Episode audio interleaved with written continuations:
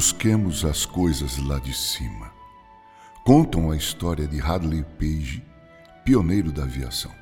Certa vez ele pousou numa área deserta durante uma viagem. Sem que ele percebesse, um rato entrou no avião. Durante a próxima etapa da viagem, ele ouviu o terrível som do animal roendo alguma peça do avião.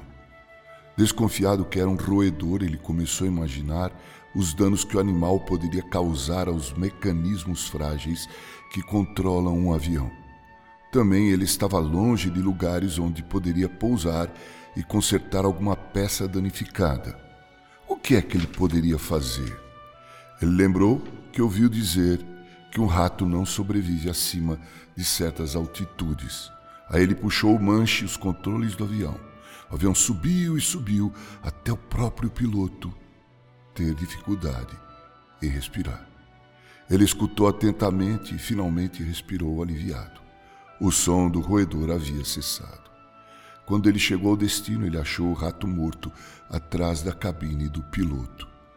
Frequentemente nós, filhos de Deus, somos atormentados pelo pecado que rói nossas vidas simplesmente porque estamos vivendo a uma altitude espiritual muito baixa.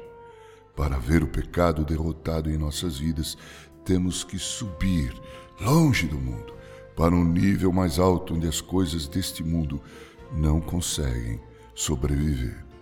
Com o pecado não dá para brincar. Temos que subir acima do mundo quando enfrentamos a tentação, temos que buscar lugares mais altos, quer seja um retiro espiritual, uma leitura bíblica oração ou encontros e estudos com os irmãos. Se não tivermos outra alternativa, o mínimo que podemos fazer é desligar a televisão, evitar pessoas e lugares que vão colocar nossa saúde espiritual em xeque e focalizar nossas mentes na palavra de Deus ou em livros edificantes. E vamos vigiar e orar, como disse Jesus.